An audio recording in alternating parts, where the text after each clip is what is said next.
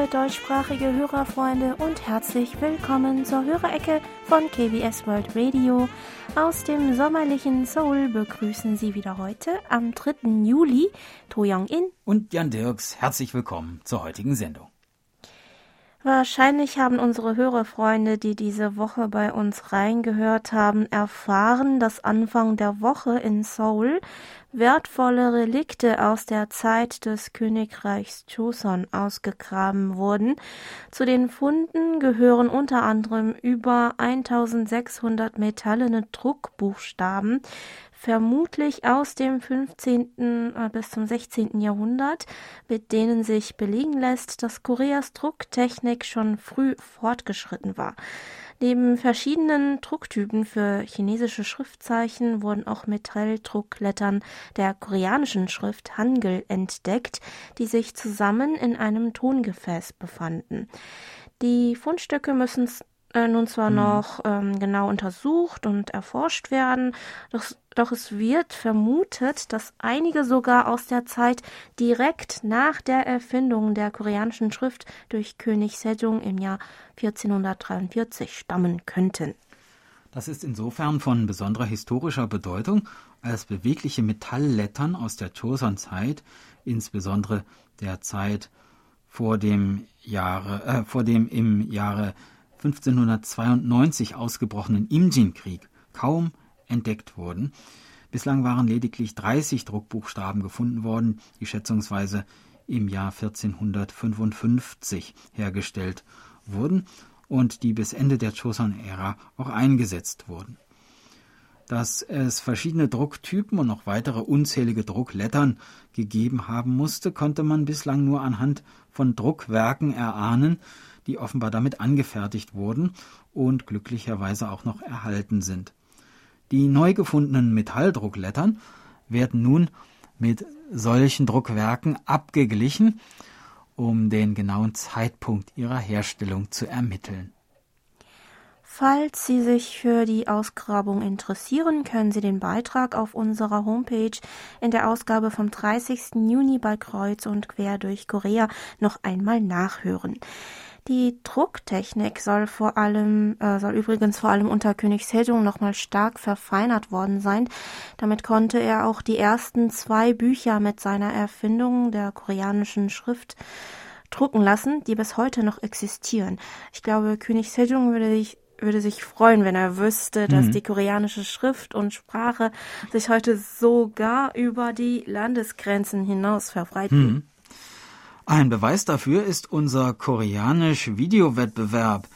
Brillante Überleitung, die du da ins Manuskript geschrieben hast.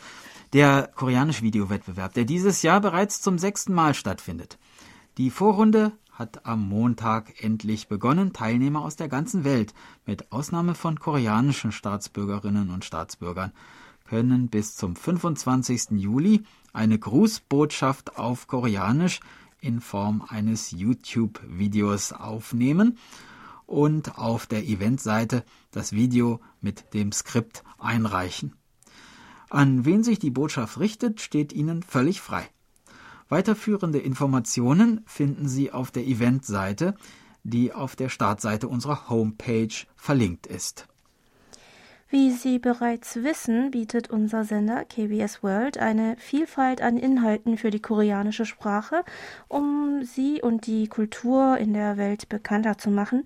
Es gibt zum Beispiel unsere regelmäßigen Radiosendungen wie Alltagskoreanisch und K-Pop-Koreanisch oder auch die Videocontents des englischsprachigen Koreanischkurses Annyeong Korean, der auf der englischen Homepage und auch auf dem YouTube-Kanal KBS World TV im Videoformat mhm. zu sehen ist. Der koreanisch-Videowettbewerb gehört ebenfalls zu diesen Angeboten. Jeder, der sich für die koreanische Sprache interessiert, kann auf diese Inhalte über unsere Homepage, App oder Social-Media-Kanälen leicht zugreifen. Wir hoffen also, dass auch die anderen Angebote neben dem koreanischen Wettbewerb den Interessenten weiterhin hilfreich sein werden. Mhm. Nun kommen wir zur Post der Woche. Über die Schneckenpost hat uns ein Empfangsbericht von Christoph Paustian aus Häusern erreicht, der uns am 5. Juni auf der Kurzwelle bei einer verständlichen Empfangsqualität von SINPO 34333 hören konnte. In einem beigelegten Brief erzählte uns Herr Paustian übrigens noch Folgendes. Ich bin ja in Kiel geboren. Der Fußballverein Holstein Kiel verpasste den Sprung ins Fußballoberhaus nur sehr knapp in der Relegation gegen den ersten FC Köln mit 1 zu 0 und 1 zu 5. In den Reihen von Holstein Kiel kickte auch ein Südkoreaner namens Lee Jae-song, ehemals Jeonbuk Hyundai Motors. Er wird Kiel nun verlassen. Beim Relegationsrückspiel erzielte er den zwischenzeitlichen 1 zu 1 Ausgleich, woraus aber am Ende 1 zu 5 wurde. Ja, über die letzten Spiele von Lee Song bei Holstein Kiel haben wir auch in den koreanischen Medien lesen können. Zunächst wird er wohl nach Korea zurückkehren und sich der Fußballnationalmannschaft anschließen, die noch Qualifikationsspiele für die WM 2022 bestreiten muss. Fußball war ja übrigens auch ein Thema bei uns in der Hörerecke letzte Woche. Wir hatten auf Facebook gleichzeitig unsere Follower gefragt, was ihnen einfallen würde, wenn es um den koreanischen Fußball geht. Monitor Burkhard Müller aus Hilden kommentierte Bum Kun Cha. Ja, dem haben auch zwei andere mhm. Follower zugestimmt. Ralf Orbanzig schrieb, da denke ich zuerst an den koreanischen Fußballspieler, Fußballspieler Ta Bom-gun, welcher zwischen 1979 und 1989 bei Eintracht Frankfurt und Bayer Leverkusen spielte und zu einer Legende wurde. Zum einen war zu dieser Zeit ein koreanischer Fußballspieler in der deutschen Bundesliga allein schon aufsehenerregend. Zum anderen zeichnete er sich durch scharfe und gut gezielte Bälle auf das gegnerische Tor aus, die kaum ein anderer so gut beherrschte wie er. Er war ja auch in der koreanischen Nationalmannschaft aktiv. Auch Michael Barth kommentierte, der war wirklich eine Legende. Nur die richtige Reihenfolge von Vor- und Nachnamen hatte damals in Deutschland niemand drauf. ja, mhm. viele erinnern sich wohl an ihn einfach als Chabum unter mhm. seinen ähm, mhm. ja, Spitznamen. Ähm, seitdem haben es ja einige weitere koreanische Fußballer in die deutsche Fußballliga geschafft, zum Beispiel auch sein Sohn. Ja, hoffen wir mal, dass auch noch weitere Erfolge von koreanischen Fußballern im Ausland folgen. Und wir machen weiter mit der digitalen Post. Monitor Herbert Jörger aus Bühl hörte uns mit seinem Grundig Satellit 1000 und eingebauter Teleskopantenne am 16. Juni mit SINPO 5x4 und schrieb uns. Ich höre Ihre Sendungen immer wieder sehr gerne. In Ihren Sendungen bringen Sie viel über Kultur und die Leute Ihres Landes. Für mich als Nicht-Koreaner ist es immer wieder herrlich, tiefer in die Welt von Asien einsteigen zu dürfen. Danke sage ich auch noch für Ihren Bericht über die Wasserorgeln in Südkorea.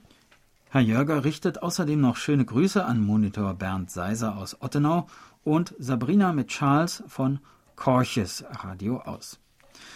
Dann haben wir auch einen Empfangsbericht von Monitor Jörg Hoffmann aus Alsbach-Hähnlein erhalten, der uns am 16. Juni mit seinem ICOM IC R75 mit 80 cm Loop-Antenne mit SINPO 55544 gehört hat. In seiner E-Mail schreibt er uns mit sehr gutem Signal kann ich weiterhin die deutschsprachige Sendung von KBS World Radio abends um 20 Uhr auf 3955 Kilohertz empfangen. Dafür nutze ich meine eigenen Kurzwellenausrüstung, keinen Remote Receiver. Aber auch mit einem einfachen Empfänger dürfte es ein Vergnügen sein, die deutschen Programme aus Seoul zu hören. Ich begrüße es sehr, dass weiterhin täglich ein deutsches Informationsprogramm in Korea produziert wird. So besteht die Möglichkeit, seit Re äh, sich regelmäßig mhm. über Korea und Asien umfassend zu informieren. Gerade in der Pandemiezeit sind Meldungen in den deutschen Medien über das Geschehen im Ausland sehr beschränkt und auf Covid-19 fokussiert. Deshalb ist es gut, dass es auf Kurzwelle weitere Informationsquellen wie KBS World Radio gibt, die über politische, wirtschaftliche Entwicklungen, Land und Leute berichten. Vor einigen Wochen habe ich mit unserem Hörerfreund äh, Sigbert Gerhard mhm. telefoniert. Ihm und seiner Frau Birgit geht es gut und Siegbert Gerhard lässt herzlich Grüße ausrichten. Er wird, sobald die Bibliotheken in Frankfurt wieder öffnen, sich bei Ihnen mit elektronischer Post melden. Ja, vielen Dank für die Grüße, lieber Herr Hoffmann. Äh, das freut uns. Wir haben schon ziemlich lange nichts mehr von äh, Frau Denker und Herrn Gerhard gehört und sie schon vermisst. Also viele Grüße zurück. Geschrieben hat uns auch Oliver Füller aus Fachbach, der uns am 1. Mai mit seinem Texon PL 380 mit Teleskopantenne mit SINPO 55433 empfangen konnte. Dazu schreibt er uns. Endlich habe ich die Zeit gefunden, Ihnen einen Empfangsbericht über Ihre Jubiläumssendung vom 1. Mai zu schreiben. Von André Eckhardt hatte ich vorher noch nichts gehört. Umso interessanter war es, etwas über sein Leben und seine Leistungen für die deutsche Korea-Forschung zu hören. Die Sendung war durch die Interviews und die Zitate aus seinen Werken abwechslungsreich und lebendig gestaltet. Vielen Dank dafür.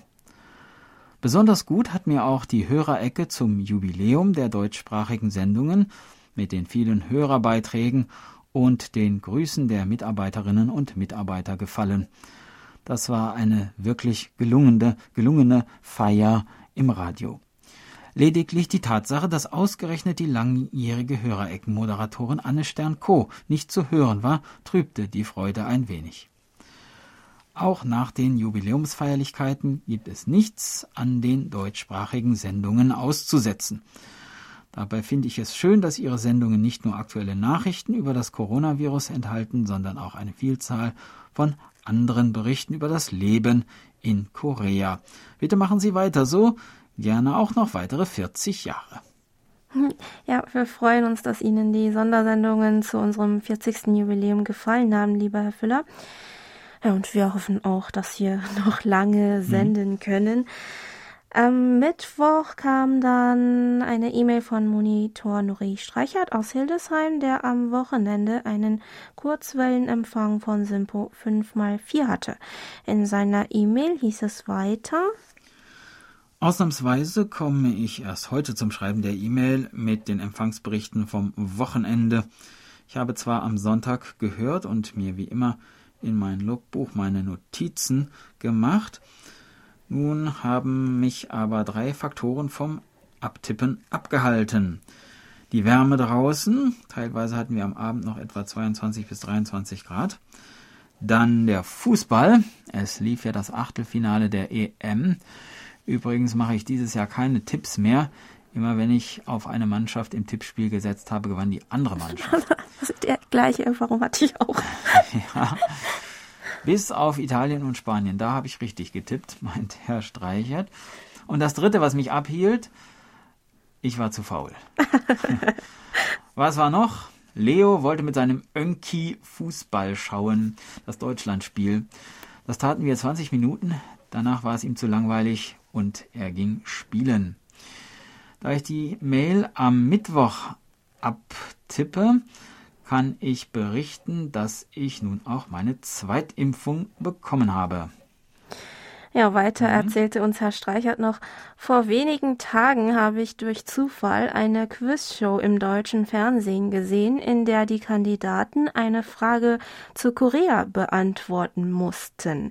Die Frage lautete Unja ist A. ein Sternzeichen, das man im asiatischen Raum sehen kann, B ein Bär, aus dem eine Frau wurde, oder C, ein Musikinstrument, das in Asien sehr häufig vorkommt. Ja. Tja, hätten Sie es gewusst, liebe Hörerinnen und Hörer? Unjo hatten wir eigentlich auch einmal in der Hörerecke ja. erwähnt. Mhm. Das liegt aber schon ein paar Jahre zurück. Vielleicht kennen ähm, ja einige Hörerfreunde, also erinnern ähm, sich einige Hörerfreunde daran mhm. noch und mhm. ähm, haben die Antwort erraten. Die richtige Antwort wollen wir aber äh, erst am Ende des zweiten Teils der Sendung vor der Geburtstagsecke verraten. Bleiben Sie also bis zum Schluss dran, liebe Hörerfreunde. Ja, und damit Sie jetzt nicht so hibbelig werden, weil Sie auf die Auflösung warten müssen, machen wir ein bisschen Musik. Hanejin spielt auf dem Kayagum das Stück Han Yorum Pam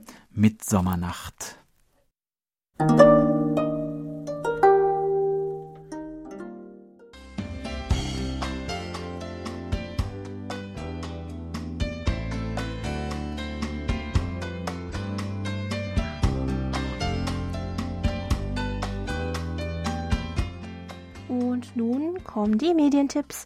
Auch diese Woche ein großes Dankeschön an Monitor Erich Kröpke für die Zusammenstellung. Ganz kurz sind die Medientipps für die 27. Kalenderwoche, schreibt Herr Kröpke. Es gibt noch einmal die zweiteilige Naturdokumentation Geheimnisvolles Koreas zu Korea zu sehen, mhm. dieses Mal auf Phoenix. Am Mittwoch, dem 7. Juli ab 20.15 Uhr kommt die erste Folge Verbündete der Natur.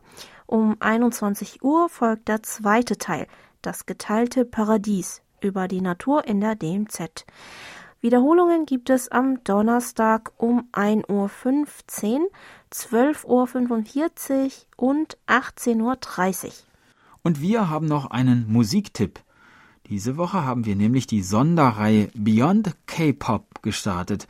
Wie der Titel schon sagt, wollen wir damit zusammen mit Ihnen über den Tellerrand der typischen K-Pop-Musik hinausschauen die ja weithin durch Idol-Performance-Musik äh, äh, geprägt ist.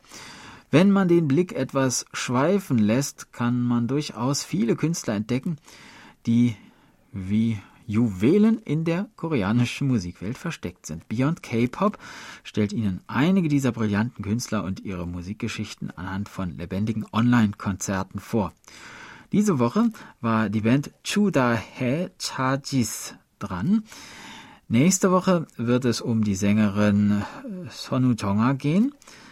Donnerstags wird die Musiksendung als Video auf YouTube veröffentlicht. Freitags ab 13 Uhr deutscher Zeit wird sie über den Player auf unserer Homepage unter dem Kanal 2, also Channel 2, in den nächsten 24 Stunden wiederholt gestreamt. Ja, und äh, Sie können weitere Informationen zur Beyond K-Pop auch auf unserer Homepage nachsehen. Äh, Sonu Jonga ist übrigens eine Lieblingssängerin von mir. Ich hatte mhm. sie ähm, vor acht, neun Jahren entdeckt mhm. in einem äh, in einem Jazz in einer Jazzbar. Da hatte da gab es so mittwochs immer freie Jazzkonzerte, ja. kleine äh, Jazzkonzerte und sie hatte da ein ähm, britisches Jazzstück gesungen und ich war wirklich beeindruckt von ihr. Und da seitdem bin ich ein großer Fan von mhm. ihr. Damals war sie wirklich, wirklich, wirklich versteckt, äh, lag sie noch versteckt, aber jetzt ähm, kann man sie schon auch öfters im Fernsehen sehen. Ja. Also ich kann Ihnen, liebe Hörerfreunde, Ihre Musik nur ähm, ja, wärmstens empfehlen. Mhm. Ähm, und wir kommen dann äh, erstmal zurück zur Post. Monitor Lothar Rennert aus Berlin berichtete uns über unsere German-Adresse. Ich habe versucht, meine letzten Empfangsberichte über die Internetberichtsvordrucke online einzugeben. Eine geschlagene Stunde saß ich am Computer, ohne irgendetwas zu erreichen. Wenn ich auf Senden drücke, kommt nur die Meldung Send fehlt. Vom 11. Juni bis zum 26. Juni 2021 konnte ich ihre Sendungen auf der Frequenz 3955 Kilohertz äh, nicht empfangen, was einem SINPO-Wert von 5 mal 1 entspricht.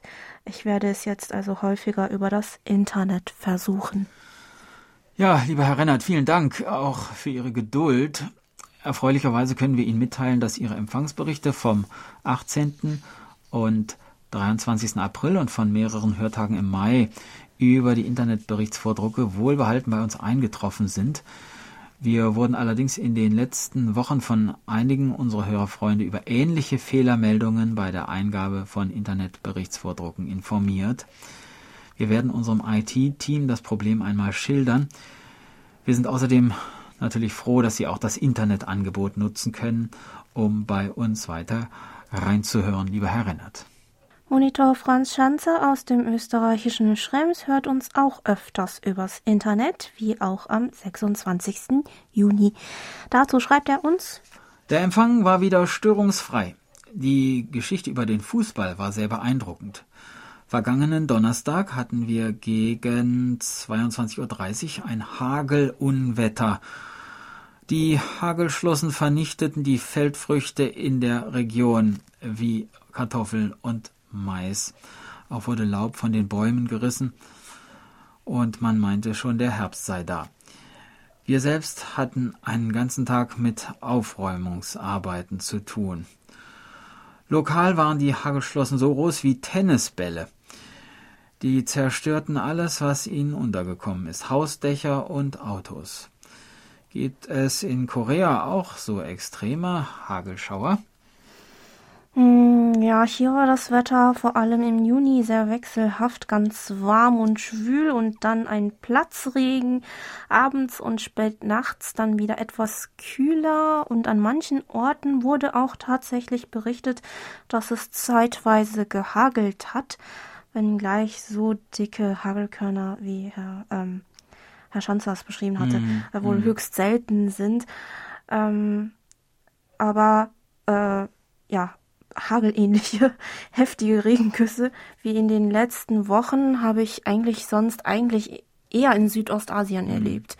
Ähm, letzten Sonntag äh, sind, waren mein Mann und ich unterwegs mit dem Auto und ähm, wurden von einem äh, Regen überrascht, der wirklich, wirklich äh, heftig mhm. gefallen ist. Wir dachten, äh, die Regentropfen bohren durch unser Auto äh, oder so. Aber ja, aber vom Regen werden wir wohl in den nächsten Wochen noch mehr haben, da jetzt die sommerliche Regenzeit begonnen hat. Ja. Mhm. Von Monitor Helmut Matt aus Herbolzheim haben wir dann seine Empfangsberichte von Ende Mai bis Juni erhalten. Vielen Dank.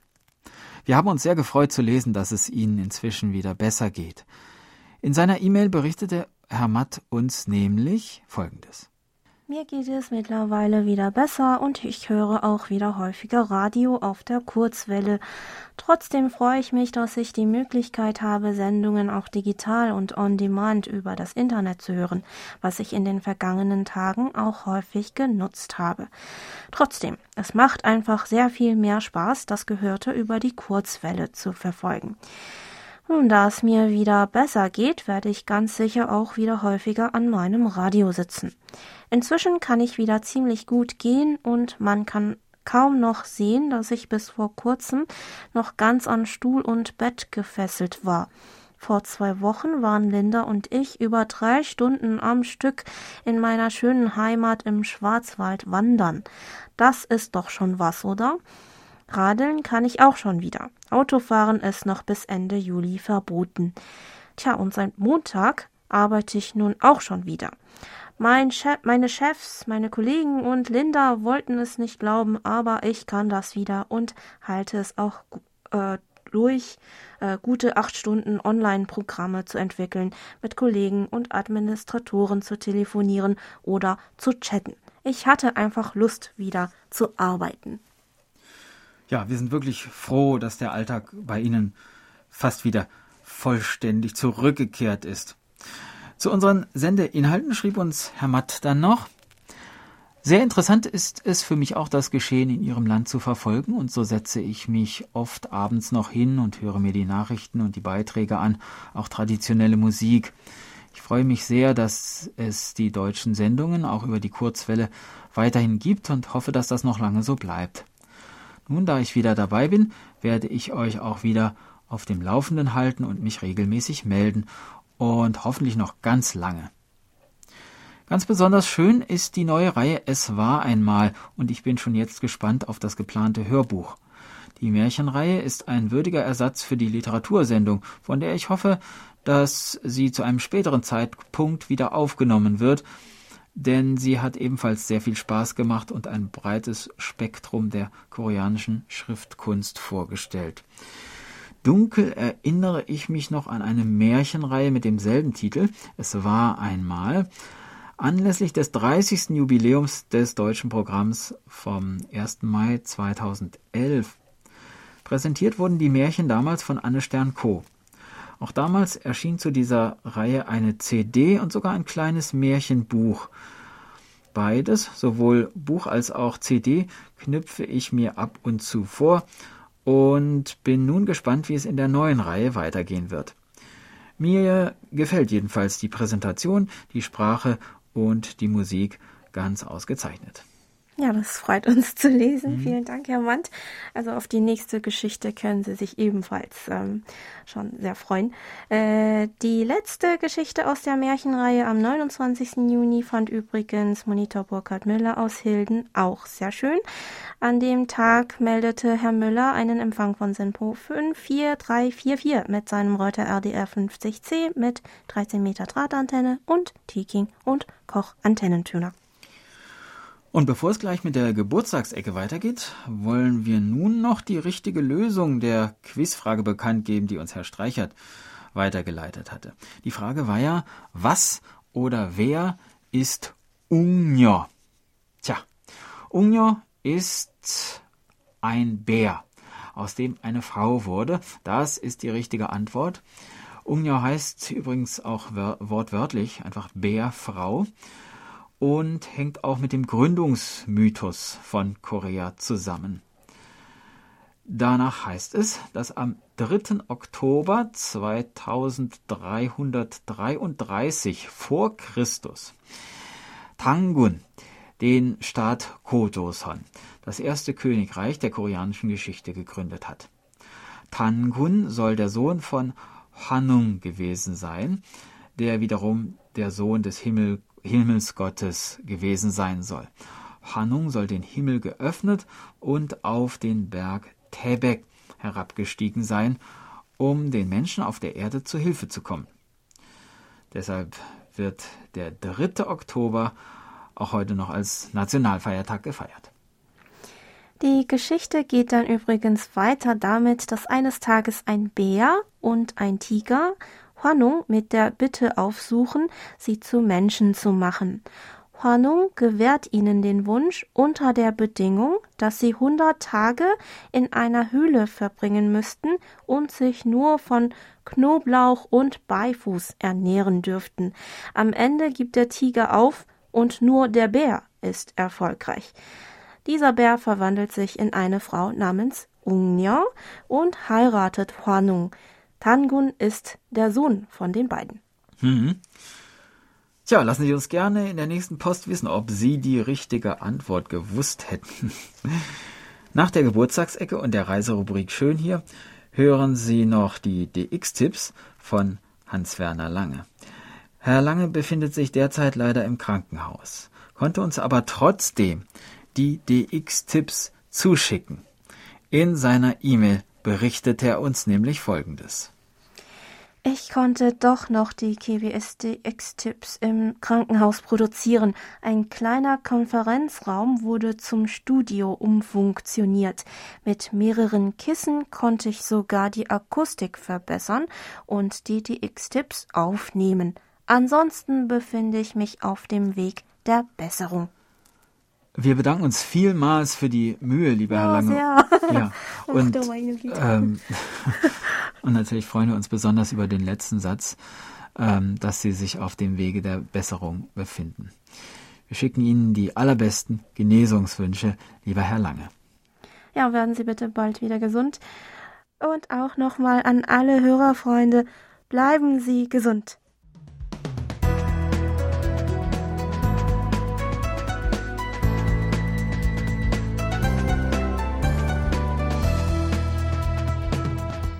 Sie hören KBS World Radio mit der Hörerecke. Geburtstagsecke. Diese Woche gehen unsere Geburtstagsgrüße an Raymond Ouro auf den Seychellen, Peter Weißengruber in Enns, Monitor Nuri Streichert in Hildesheim, Joachim Thiel in Wuppertal, und Monitor Dieter Leupold in Leipzig. Im Namen der Redaktion und von Monitor Bernd Seisser wünschen wir allen alles Gute zum Geburtstag. Herrn Leupold richten wir auch Glückwünsche von seinem Sohn Markus und seiner Frau Iris aus. Herr Markus Leupold hat uns die Geburtstagsgrüße an seinen Vater über Facebook gesendet. Herr Seisser gratuliert diese Woche außerdem noch Petra Kugler, Paul Gager, Paul Reichert, Paul Reinasch, Peter Böck, Peter Büthner, Peter Köhn, Peter Kurz, Peter Lehmann, Hans-Peter Themann, Peter Wegler und Peter Weißengruber zum Namenstag. Herzlichen Glückwunsch! Und all das wird begleitet von Musik Karneval mit Chukbe Prosit. Tja,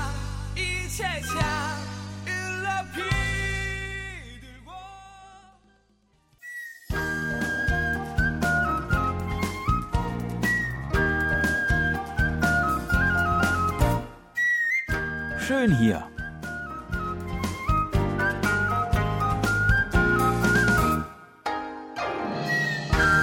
Ausflugstipps für Korea mit Jan Dirks.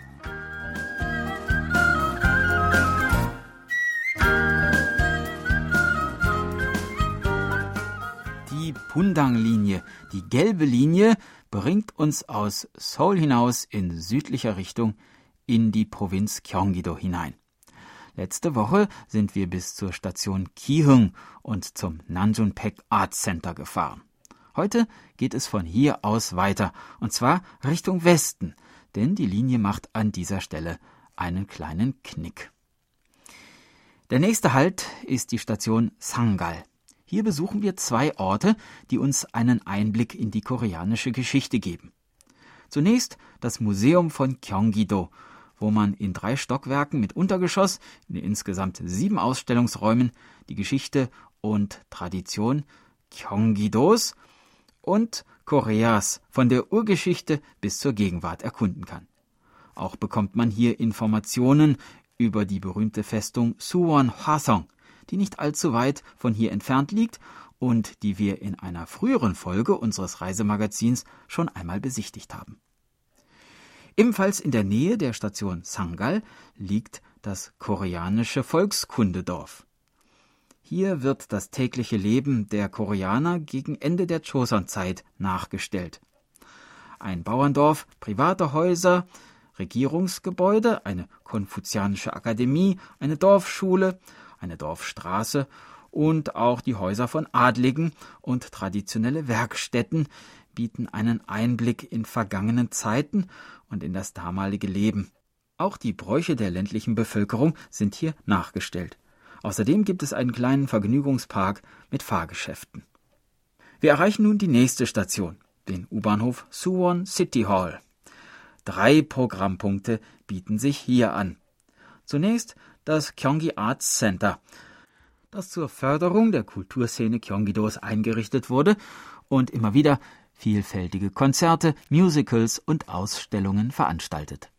Dann das KBS Center von Suwon, bestehend aus Drama Production Center und verschiedenen Freilichtfilmsets, wo TV-Serien, Filme und Werbung produziert werden. Für Besucher, die sich dafür interessieren, wie so eine TV-Serie produziert wird, werden auch Führungen angeboten allerdings nur nach vorheriger Internetreservierung und derzeit nur auf Koreanisch. Ein Ort, an dem man etwas verschnaufen kann, ist der Hyowon Park. Er liegt in etwa zehn Minuten Entfernung vom Bahnhof. Der Park steht unter dem sehr koreanisch anmutenden Motto Respekt gegenüber den Eltern. Und so sind überall im Park verschiedene Statuen zu diesem Thema zu sehen. Darüber hinaus gibt es eine Jeju-Straße, wo Statuen stehen, die Symbole und Eindrücke von der Insel Jeju wiedergeben, für alle, die sich aus Zeit- oder Geldgründen oder infolge Corona-bedingter Reisebeschränkungen keine Reise dorthin leisten können. Außerdem findet man im Park auch den chinesischen Garten Wolhaohon mit einem typisch chinesischen Pavillon. Fahren wir nun eine Station weiter. Megyo heißt die Haltestelle. Hier befindet sich inmitten des Straßenverkehrs auf einer Verkehrsinsel das Tor Paldalmun. Es ist das südliche Tor der Festung Suwon-Hwasong und ausgezeichnet als Nationalschatz Nummer 402. Seine Besonderheit besteht darin, dass es zusätzlich von einer halbmondförmigen Schutzmauer umgeben ist, die Ongsong genannt wird. So, Zeit für eine kleine Stärkung. In der Nähe des Tors Paldalmun gibt es eine kleine Straße, in der sich Restaurants für Brathähnchen befinden. Überall werden hier Hähnchen in einem sogenannten Kamasot, also einem traditionellen koreanischen Kochgefäß aus Gusseisen, frittiert. Diese Art der Zubereitung wurde hier erstmals in den 1970er Jahren eingeführt und vor einigen Jahren ist man wieder auf diesen Ort aufmerksam geworden, der nun als Chicken Street von Suwon bekannt ist und auch durch den Kinofilm Extreme Job zusätzliche Aufmerksamkeit erhielt. Gut gestärkt können wir uns nun aufmachen zum nächsten Programmpunkt, dem großen Königspalast Hwasong Hengung. Den möchte ich Ihnen aber gerne in aller Ruhe nächste Woche vorstellen, denn hierfür sollte man sich etwas mehr Zeit nehmen.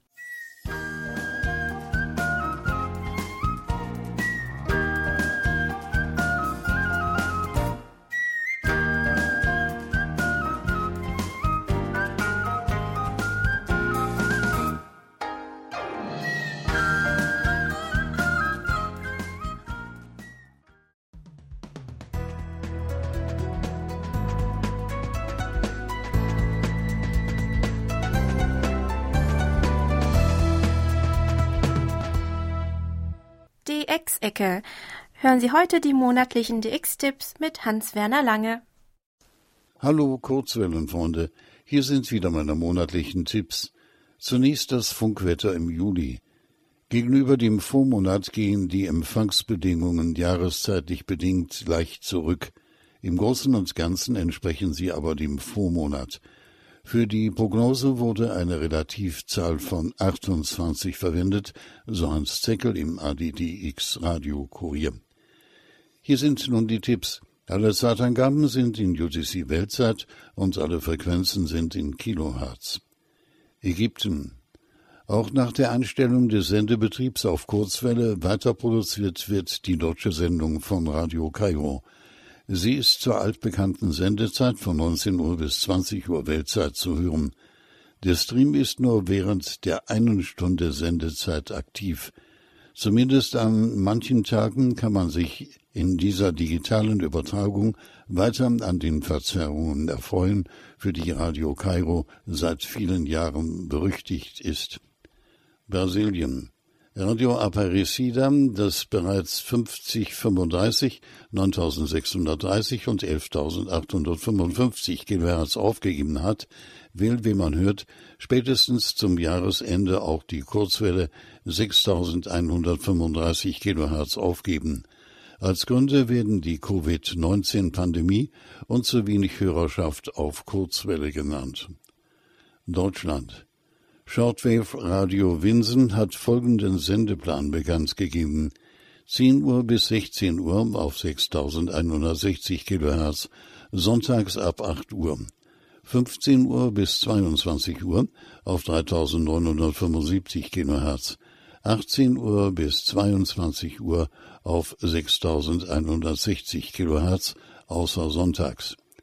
Ausgestattet wird ein Mix von Musikprogrammen und DX-Sendungen.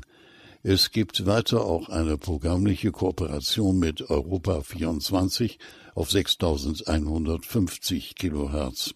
Deutschland. Eine Zäsur gab es für Etotist World Radio. Die auf Kurzwelle ausgestalteten Sendungen in Europa sind nun weitgehend entfallen. Zuletzt bediente man aus Dauer noch Bulgarien mit je einer halbstündigen Sendung am Morgen und Abend. Dieses Angebot ist jetzt offensichtlich nicht nur in der terrestrischen Verbreitung, sondern insgesamt eingestellt. Deutschland. SM Radio Dessau bringt in seiner Juli-Sendung am 11. Juli von 11 Uhr bis 12 Uhr UTC auf 6070 Kilohertz neben der Auswertung von Empfangsberichten einen Beitrag über die Musiker Klaus Lenz. Da die Empfangsbedingungen gegenwärtig auf 6070 Kilohertz nicht besonders gut sind, gibt es eine Wiederholung von 17 Uhr bis 18 Uhr UTC oder später am Abend. Allerdings ist dies noch nicht bestätigt. Soweit Sie die Möglichkeit haben, bitte im Sendeplan von Channel 292 nachsehen. Irland. Der irische Rundfunk RTE scheint eine neue Betriebsweise für seinen Langwellensender entwickelt zu haben. Alle zwei Jahre eine Abschaltung über zwei Monate. 2021 liegt sie im Zeitraum vom 15. Juni bis einschließlich 12. August. Wiederverwendet wird die bereits 2019 angeführte Begründung wichtige Wartungsarbeiten. Kuba. Radio Kuba Havana hat sein englischsprachiges Programm von bisher einer auf zwei Stunden pro Tag erweitert. Das bedeutet keine Änderung der Sendeplätze, sondern nur eine Reduzierung der Wiederholungen. Deshalb gibt es in den Sendeblöcken 19 bis 20 Uhr 23 bis 24 Uhr und 6 Uhr bis 7 Uhr weiterhin nur die erste Stunde des Programms. In seinem erweiterten Umfang läuft es jetzt dreimal in Folge ab 0 Uhr, 2 Uhr und 4 Uhr. Und Rumänien. Das für September 2021 in Bukarest geplante Treffen des European DX Council ist pandemiebedingt abgesagt worden. Trotz des geäußerten Teilnahmeinteresses seien weder die Reisebedingungen noch die Schutzkonzepte vor Ort absehbar. Das Event soll nun durch ein Online-Treffen ersetzen und den nächsten Versuch für eine Präsenzveranstaltung im Mai 2022 machen. Soweit für heute die Tipps und damit wie immer beste 73 und 55.